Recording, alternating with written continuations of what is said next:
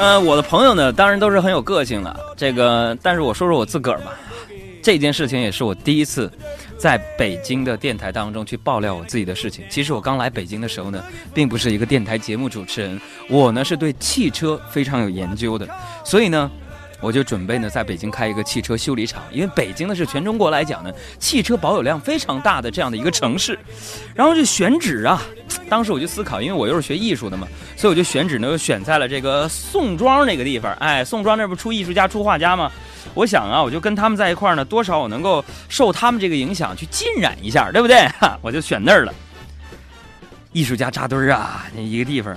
所以说打那儿之后，朋友们，我这生意是不怎么地，但是客人不少。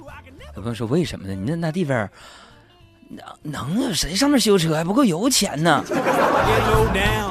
客人多是怎么回事呢？很多人呢就在我那个修车厂门前驻足观望，然后经常问我，问我的人呢发型一般都是长头发，胡子都是就是那个大胡子，当然了，发型也有光头那种，非常意味深长的问我说：“哎，这位朋友。”呃，你这个作品想表达什么意意思呢？